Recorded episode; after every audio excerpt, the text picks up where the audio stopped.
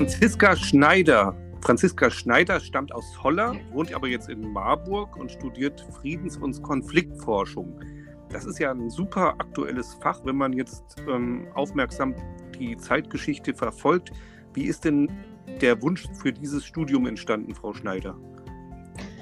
Ja, ähm, auch bei mir kam es eigentlich dadurch, dass ich in der sozialen Arbeit gestartet bin mhm. und damals einfach schon äh, großes Interesse daran hatte, mich mit äh, ja, Menschen auseinanderzusetzen und ihren Geschichten. Mhm. Und es ist dann immer mehr auch so gekommen, dass ich auch mehr an politischen Kontexten äh, Interesse hatte und ja, Menschen in politischen Kontexten, Ungerechtigkeit etc., die ähm, auf politische Situationen zurückzuführen ist. Und dadurch ähm, bin ich dann irgendwie so in die Richtung gekommen und habe dann über Ecken von diesem Master erf äh, erfahren und habe dann dadurch, dass ich auch noch Soziologie äh, eine Zeit studiert habe, mhm. ähm, dann eben den Wunsch entwickelt, da weiterzumachen und diesen Fokus quasi auszubilden, mhm. mich auf Frieden und Konflikt, Friedensprozesse und Konflikte zu fokussieren.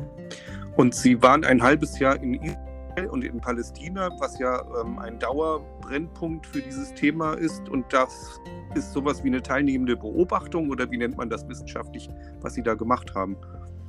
Das war erstmal nur ein Auslandssemester. Also wir mhm. hatten eine Partneruniversität äh, von der Uni Marburg dort, mhm. die Hebräische Universität in Jerusalem.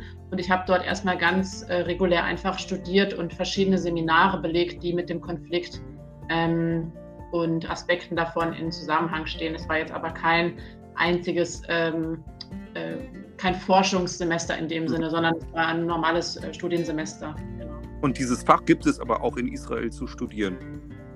Der Master dort heißt ein bisschen anders, aber ist sehr eng verwandt. Ähm, ist eher äh, Conflict Resolution Management and Research heißt der. Mhm. Jetzt interessieren wir uns als Pfarrei dafür, weil Sie einen Vortrag gehalten haben in Holland in der katholischen öffentlichen Bücherei, einen Fotovortrag über Ihren Aufenthalt. Wenn wir jetzt das nicht sehen können, wir sind ja hier im Medium mit Kino im Kopf, könnten Sie trotzdem versuchen, das zusammenzufassen, was Sie so mit Fotos versucht haben zu zeigen. Ja, ähm, also mein Vortrag ähm, sollte aufbauen auf meinen eigenen Erfahrungen. Ich wollte gerne äh, das als Ausgangspunkt nehmen, meine Zeit dort, mhm. weil es mir immer ganz wichtig ist zu markieren, dass das, was ich dort präsentiere, ähm, aus meinen eigenen Erfahrungen hervorgeht und ich mich dort nicht dorthin stelle, um einen reinen Wissensvortrag äh, zu halten, mhm. ähm, sondern eben immer aus meiner eigenen Perspektive. Und deswegen habe ich meine eigenen Fotos und ähm, Erzählungen genutzt, um quasi zu erklären, wie es sich für mich angefühlt hat, dort zu sein, was ich dort erlebt habe und einfach so die verschiedenen Facetten aufzuzeigen. Seit ich zurück bin, ist es mir auch einfach sehr wichtig geworden, einerseits auf die Problematiken zu verweisen, die einfach ja, wie man weiß, eben dauerhaft dort bestehen, mhm. aber eben da auch verschiedene Perspektiven aufzuzeigen, weil ähm, unsere mediale Berichterstattung da eben auch relativ beschränkt ist und auch sehr selektiv. Mhm.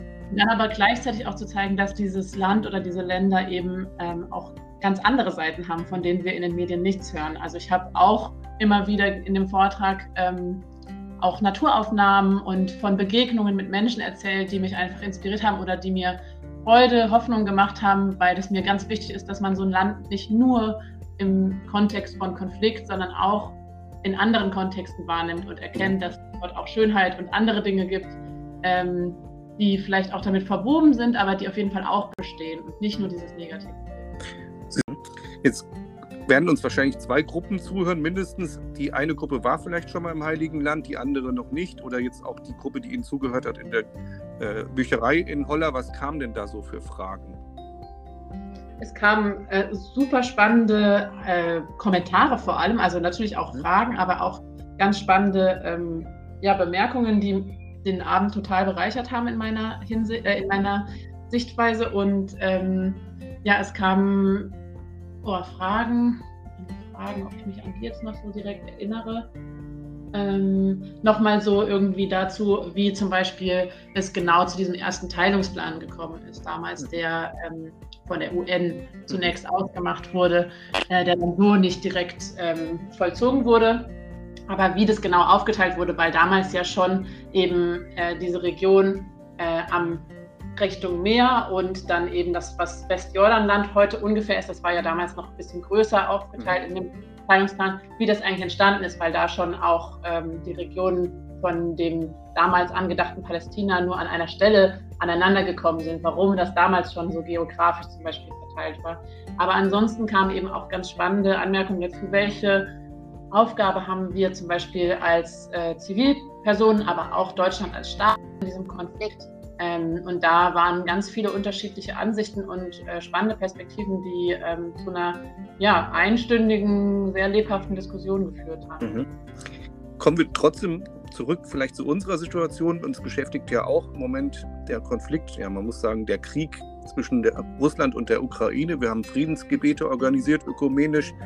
Das ist ja eine ganz klare religiöse Aktion. Wie ist das denn aus Friedens- und Konfliktforschersicht? Hat das einen Effekt auf die, die beten, aber vielleicht auch darüber hinaus, soziologisch, wenn sich Menschen zum Gebet treffen für Frieden? das habe ich mich, ich habe mich damit im Studium noch nicht auseinandergesetzt. Das ist mhm. auf jeden Fall eine spannende Frage.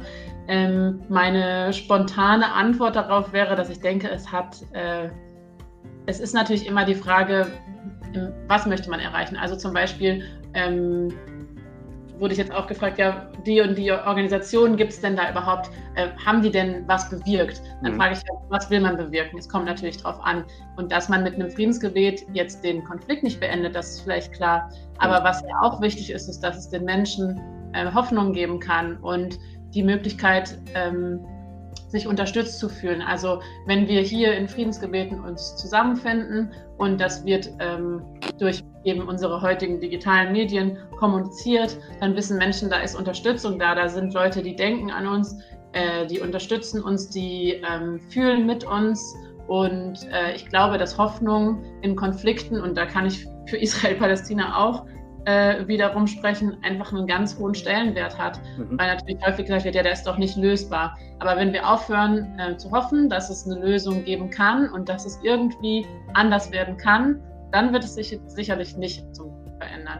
Und deswegen glaube ich, dass es ganz, ganz arg wichtig ist und dass Glaube da helfen kann, an sowas mhm. dran zu bleiben. Ja, ganz herzlichen Dank für den Einblick, den Sie uns gegeben haben. Und ähm, ich wünsche Ihnen ein erfolgreiches und auch schönes Studium. Man sagt ja gemeinsam, das ist so die schönste Zeit im Leben von vielen. Und danke, dass Sie Ihre Erfahrungen auch hier in der Gemeinde geteilt haben mit dem Vortrag. Gottes ja, Segen. Vielen Dank. War auch für mich eine große Freude. Danke. Tschüss. Danke. Tschüss.